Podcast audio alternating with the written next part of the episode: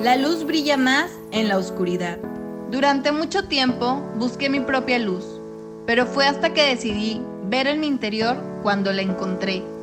Espero que este espacio te haga recordar lo increíble que eres y te ayude a brillar aún más. Bienvenido a Yo Brillo. Hola amigos, bienvenidos a un episodio más de Yo Brillo. En este episodio platicaremos sobre la inspiración y cómo motivarnos ante la vida en general. Es por eso que quise invitar a una mujer que es fuente de inspiración para muchas personas a través de sus redes y proyectos. Ella es Tania Rendón. Bienvenida. Hola Carla, ¿cómo estás? Gracias por invitarme. Me encanta el nombre de tu podcast, Yo Brillo, porque yo creo que todos tenemos esa oportunidad de brillar. Simple y sencillamente tenemos que encontrar cómo y cuándo y dónde. Entonces, me encanta y gracias por invitarme. Muchas gracias a ti por aceptar. Y sí, justo al momento de, crear el proyecto, quería transmitir algo que creo que todos sentimos y a lo mejor a veces como que nos sentimos limitados y decimos, es que yo no brillo y siempre tendemos a, a, compararnos, pero todos tenemos un brillo en el que si lo descubrimos y aprendemos a, compartirlo, pues todo empieza a transformar. Totalmente, Carla. Sabes que yo una de las cosas que, me gusta mucho recalcarle a la gente, y la verdad es que en cada podcast o en cada conferencia o en cada plática que doy, lo digo porque creo que es muy importante, tenemos que reconocer y saber cuál es nuestro verdadero talento. Y una vez que nosotros reconozcamos eso, de ese talento pueden brillar y pueden salir muchas cosas, pero tenemos que ser muy realistas con nosotros mismos, muy sinceros y enfocarnos en eso, hacer lo que mejor sabemos hacer y de ahí pues podemos brillar para más, pero sí tenemos que tener muy establecido y muy claro qué es lo que sabemos y qué es lo que tenemos que podemos darle a los demás. Así es, concuerdo totalmente. Y justo vemos una Tania que su meta es inspirar. He visto que normalmente recalcas muy bien que inspirar es tu, es tu misión y lo haces a través de tus redes. Pero ¿qué le inspira a Tania? Ay, pues muchas cosas. Mira, soy Piscis, soy bien soñadora. Yo la verdad es que cuando sueño, no hombre, dice mi papá, a ver, mijita, bájate tantito porque qué bárbara, tú sueñas hasta de más. La verdad es que me inspira todo, Carla. Este, digo, obviamente yo eh, he pasado por muchos procesos en mi vida y últimamente, bueno, soy muy espiritual. Digo, me inspira mucho Dios, me inspira mi hijo, me inspira el día a día. Este, sabes que cuando leo también la verdad es que la creatividad se explota al mil y empiezo a crear y empiezo a escribir. Me inspira muchísimo viajar también. Este, soy muy observadora, no solamente cuando viajo, sino aquí también, donde vivo en Monterrey, trato de observarme alrededor, ver necesidades, ver qué podría pasar, ver qué se me ocurre. Y la verdad es que trato de, de, que me inspiren las cosas bien simples de la vida, o sea, hasta mi taza de café, mi té que me estoy tomando ahorita, o sea, de todo trato de encontrar como inspiración y motivación, digo, porque al final del día, cada día que nosotros despertamos y vivimos, básicamente es un milagro, ¿no? Entonces, pues de ahí, pues tenemos que aprovecharlo y sacar lo mejor de nosotros. ¿Y qué apps o cuentas no pueden faltar en tu día a día? Te inspiras de todo lo que está a tu alrededor, pero ¿qué es eso que dices? Bueno, todos los días me tengo que meter esta app o veo esta cuenta y me inspira. ¿Qué es lo que, lo que sigues que te inspira con el día a día? Obligatoriamente y porque me encanta es la oración y la meditación. O sea, me despierto a las cinco y media, seis de la mañana y oro y medito, o sea, y platicaba con mucha gente y me dice, es que ¿por qué te levantas tan temprano? Y yo, porque esa rutina para mí es fundamental, es la que me hace vivir, es la que me hace estar y es básica para mí. Entonces, es media hora de oración, media hora de meditación, después es media hora de lectura de la Biblia y después es lectura de cualquier otro libro. La verdad es que yo leo muchos libros a la vez, entonces me propongo leer como 10 páginas de cualquier otro libro. Eso es lo que no falta en mi vida. Y pues bueno, este, la verdad es que son como las cosas con las que yo me guío. No sé mucho de apps porque realmente este, pues tengo como un equipo que me ayuda mucho, entonces entonces, en cuestión de organización en trabajo, pues la verdad es que ahí, este, pues básicamente todo es mi celular. O sea, sí, sí te podría decir con qué no vives, pues sin mi celular y sin estar conectada, ¿no? ¿Cuánto tiempo tienes con esta rutina en la que te levantas, horas, meditas, lees la Biblia, lees otro libro? Fíjate que no tengo mucho tiempo, o sea, tendría a lo mejor como un año este, que, que establecí esta rutina en mi vida y la cambió por completo.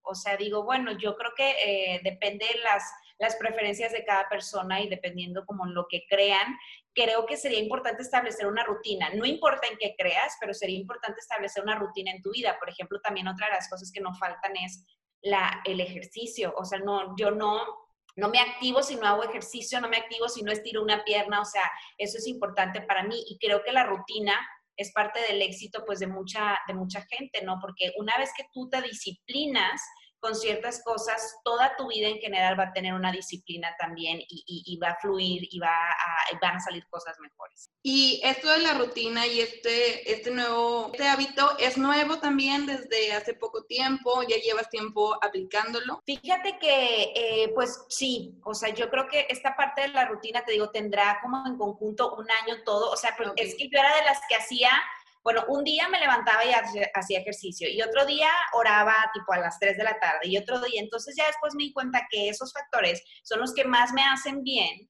entonces este, dije, oye, bueno, pues los tengo que juntar. O sea, si eso es lo que me hace bien, me hace estar plena, me hace estar feliz, tengo que juntarlos y hacerlos todos los días. La verdad, Carla, es que es mucho trabajo y es mucha chamba. O sea, mucha gente dice, ay, qué fácil. Y yo, no, o sea, no es fácil, es dedicarle tu tiempo, porque obviamente hay días que no tienes ganas, hay días que quieres estar viendo el celular, hay días que no quieres leer, que quieres hacer otras cosas, pero bueno, pues ahí trato de ser como súper disciplinada para, para que todo fluya mejor. Y este cambio de hábito, despertaste un día y dijiste, quiero ser una nueva persona, o fue paulatino, dijiste, bueno, primero oro y luego, ah, bueno, y si mezclo meditar, está funcionando, o si mezclo el ejercicio, ya está haciendo este, este combo, o no, o simplemente fue como, aquí está todo. No, no, la verdad es que digo, como te digo que he pasado como por varios procesos en mi vida, este, pues me di cuenta que que sin eso yo no vivía. Entonces, obviamente, este, de pronto ya empiezas a sentir que tu cuerpo ya no es el mismo a los 20 que a los 30, o empiezas a sentir que la harina ya no es la misma a los 15 que a los 25. Entonces, bueno, vas cambiando como de hábitos. Y bueno, yo creo que es bien importante escuchar a nuestro cuerpo, también saber en qué etapa de nuestra vida estamos y decir, oigan, vamos a ir cambiando la rutina conforme tú vas creciendo, ¿no? Entonces esto la verdad es que se ha ido complementando con el paso de los años. Este, yo empezaba como a notar alertas en, mi cuerpo, en mi, en mi, espiritualidad, en mis relaciones, de que, oye, es que esto no está fluyendo, hasta incluso con amigos, de que, oye, este, como que este amigo, esta amiga, ya la verdad es que, pues no es lo mismo cuando tenía eh, hace 10 años que la conocí, ahora otros 10 años que pasaron, la siento diferente así. Creo que constantemente en nuestra vida tenemos que hacer limpia general, no solamente de cuerpo, sino de todo. Entonces, pues mis hábitos van cambiando de acuerdo a los procesos o etapas en los que yo estoy. Entonces, has ido evolucionando con esto, porque algo que normalmente comentó en el podcast es que somos unos seres en constante evolución. Entonces, justo esto que dices de la depuración, de tu entorno, puede ser de tus amigos, a lo mejor de tu entorno de trabajo. Creo que es algo importante en el que conforme vamos creciendo y evolucionando día con día, pues se van moviendo todas estas piezas que están a tu alrededor que hacen que seas la persona que eres ahora. Sí, pues muchas gracias.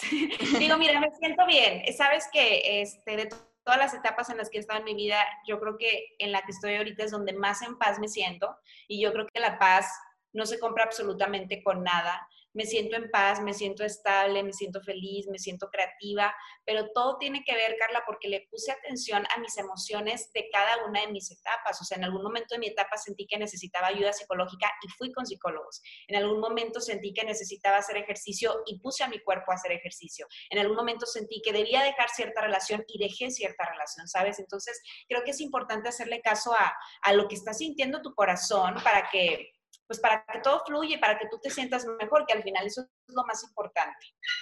Claro, y creo que tocaste un punto muy importante que es la, la salud emocional.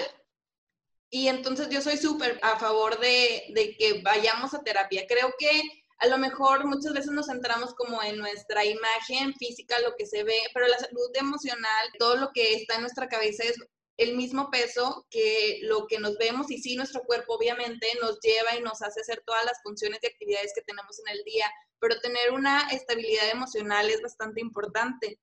¿Todavía sigues eh, yendo a terapia o solo lo hiciste en, alguna parte de, de, tu vida? La terapia es algo que yo le digo a todo el mundo, es como la canasta básica en mi vida. Digo, yo la empecé hace aproximadamente 11 años y desde entonces yo no la he soltado.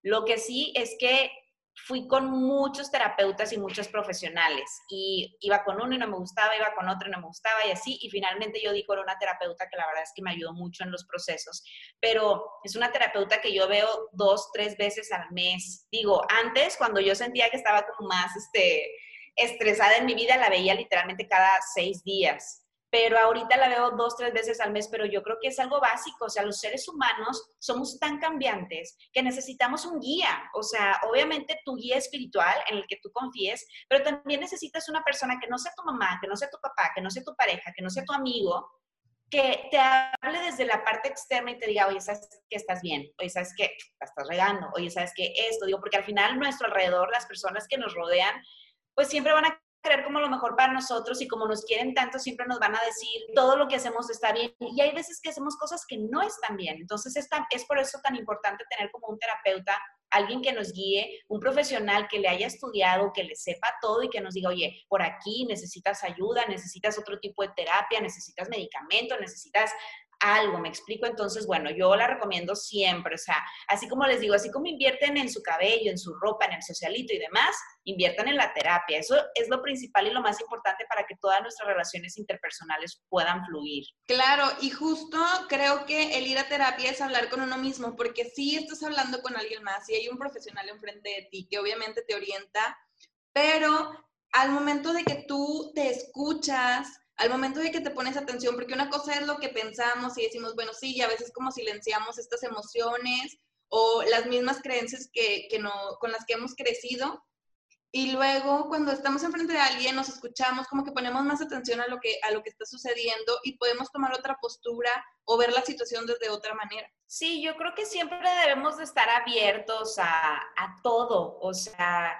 eh, obviamente todos los seres humanos eh, crecemos de diferentes maneras y somos educados de una manera pero creo que hay que ser abiertos a todo, ¿no? O sea, oye, si tú decides un día ser católico, un día decides ser cristiano, un día decides este, que te gusta otra persona, o sea, todos tenemos que estar abiertos a eso, o sea, la vida es para disfrutarse, entender que un día amas y otro día no puedes amar, entender que también puedes lastimar a otras personas, pero aquí este punto es bien importante donde una, eh, tenemos que aprender a ponernos en el lugar del otro y también aprender a ser empáticos, o sea, no creer que solamente lo que nosotros estamos haciendo es lo correcto.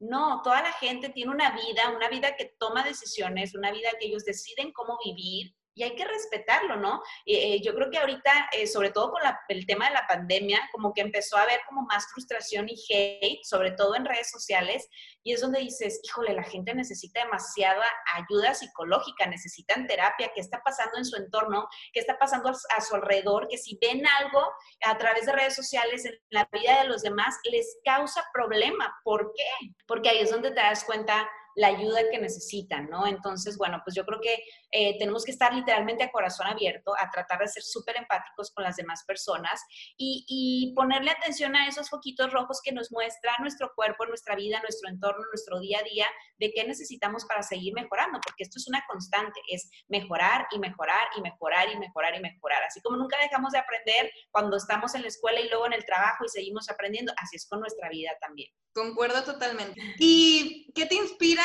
en crear tus proyectos?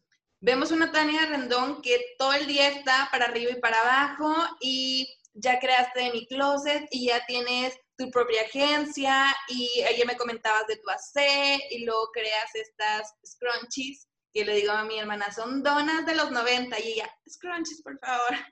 Entonces, este, vicio, veo que también tienes un, negocio de comida, entonces como todo, o sea, esto no es normal, no cualquier persona se atreve y se avienta a hacer esto. ¿Qué te inspira a lograrlo? ¿Qué es lo que pasa por tu mente en cada uno de los proyectos en los que se van suscitando? Ay, pues es que mira, como te platicaba Carla al inicio, soy bien soñadora y siempre vi a unos papás bien trabajadores, o sea, siempre vi a unos papás hacer equipo para muchas cosas y la verdad es que me considero muy creativa y me considero muy observadora. Entonces, pues la gente me dice, ¿cómo le haces? Y yo es que, mira, traigo el chip, la verdad. O sea, como yo siempre vi a mis papás trabajar, o sea, para mí es como algo tan natural crear y hacer que la verdad es que no se me dificulta. Creo que la clave aquí es rodearnos de la gente indicada para poder hacer negocio y para poder hacer sociedad, rodearte de un equipo que te impulse y, te diga, oye, sí se puede, o sea, porque por ejemplo, cuando creamos esta última marca que se llama Jin Jin, que es de los scrunchies,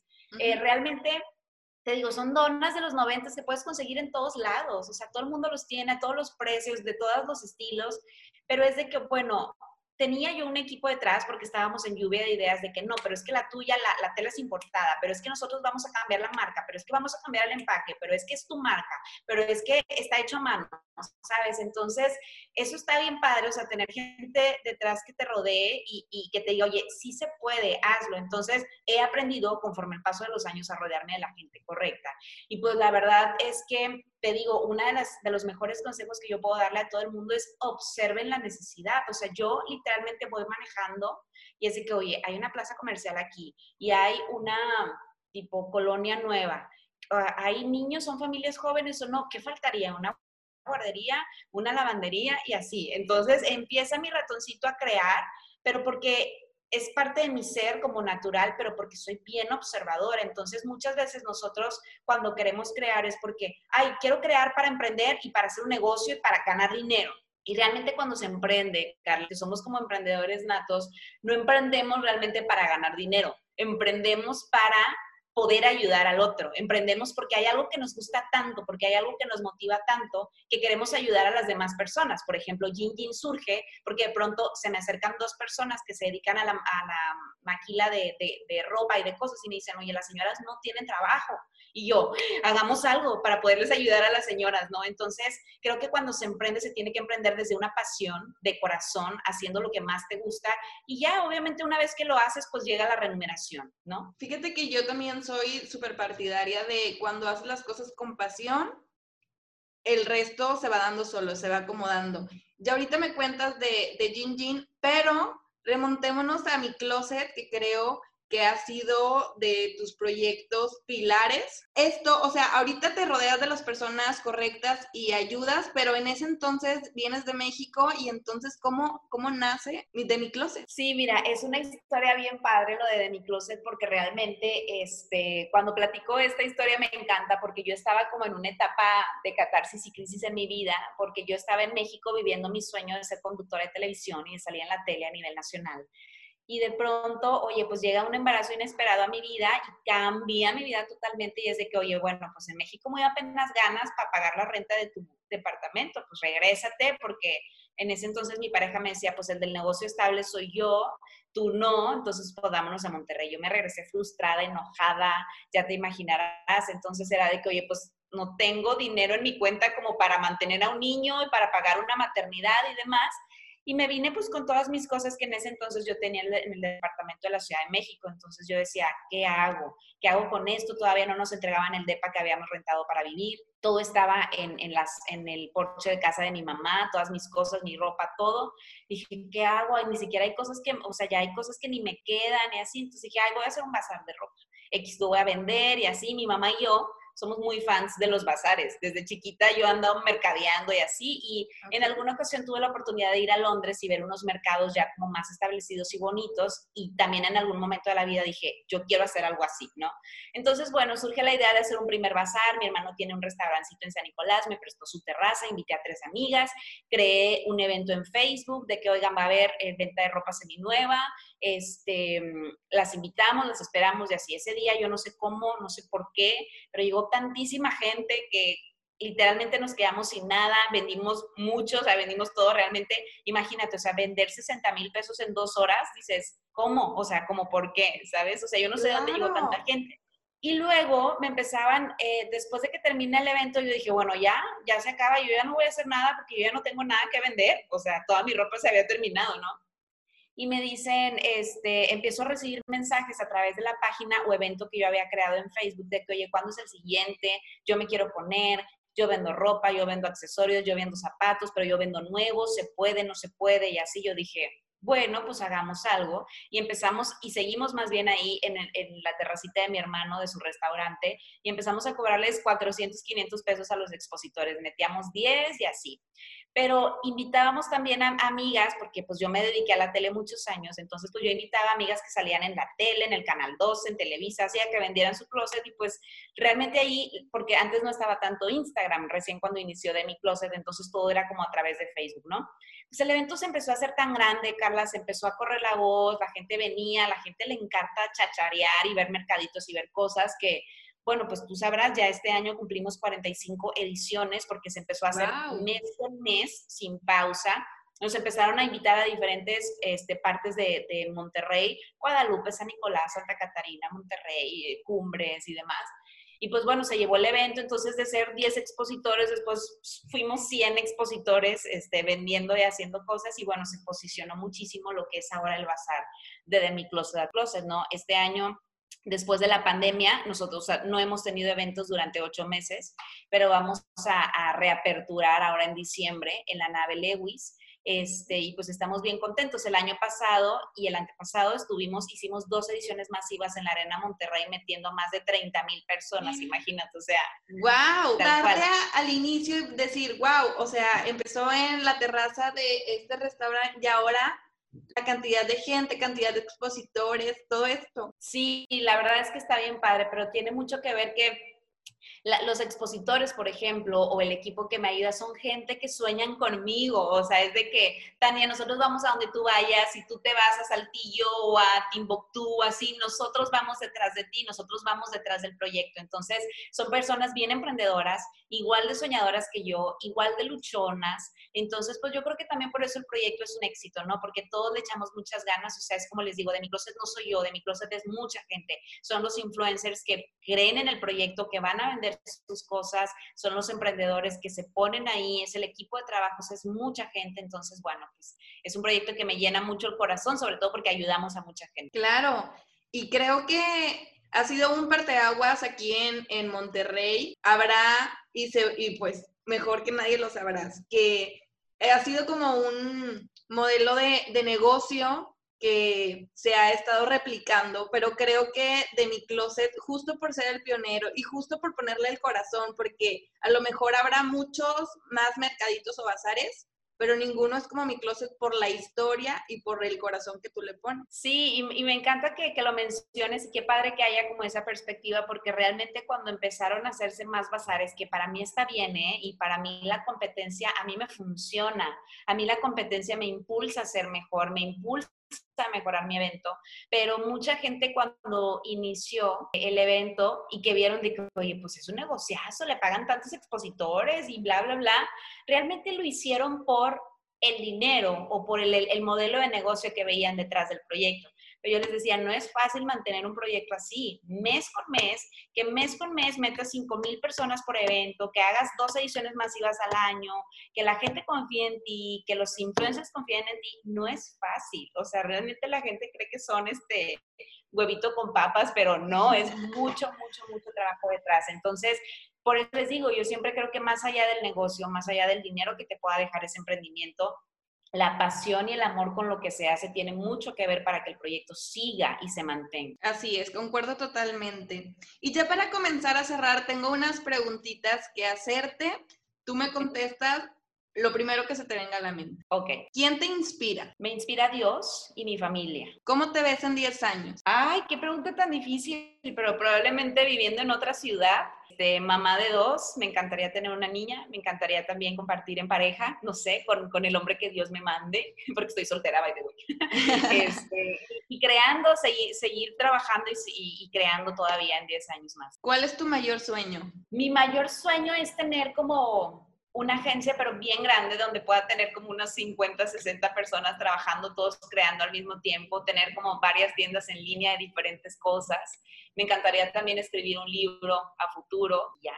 ¿Y algún mensaje para quien nos escucha? Ay, pues mira, que, que sean disciplinados, que sean aferrados y que sean pacientes. Yo creo que muchos sueños marchitos que vemos por ahí o muchos como emprendimientos que de plano vemos que no funcionan es porque siento que no hay un coraje y una valentía detrás de parte del emprendedor. eh, el emprender, eh, el poder hacer cosas, se requiere mucha valentía y de mucha paciencia y de mucha disciplina. Se lo digo, por ejemplo, a mi hermano, eh, el más chiquito, con el que estoy yo en sociedad con el negocio de las gorditas, que recién abrimos.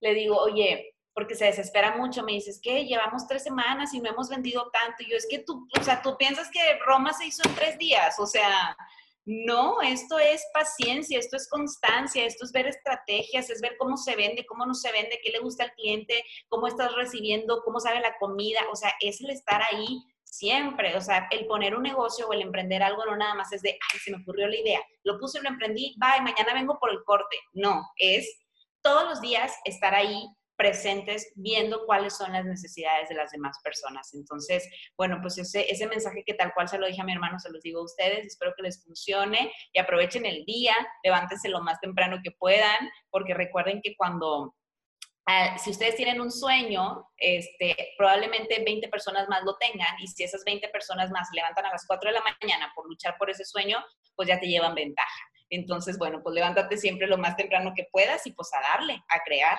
Y fíjate que, qué importante este último mensaje porque veo que cuando te levantas temprano, justo pones un mensaje similar. O sea, mientras tú estás durmiendo, yo ya estoy haciendo ejercicio, yo ya me estoy eh, moviendo. Y creo que es un mensaje que a lo mejor en primera instancia es como, no sé, podrá ver quien lo tome como a mal de, ah, o sea, me estás ofendiendo o algo así.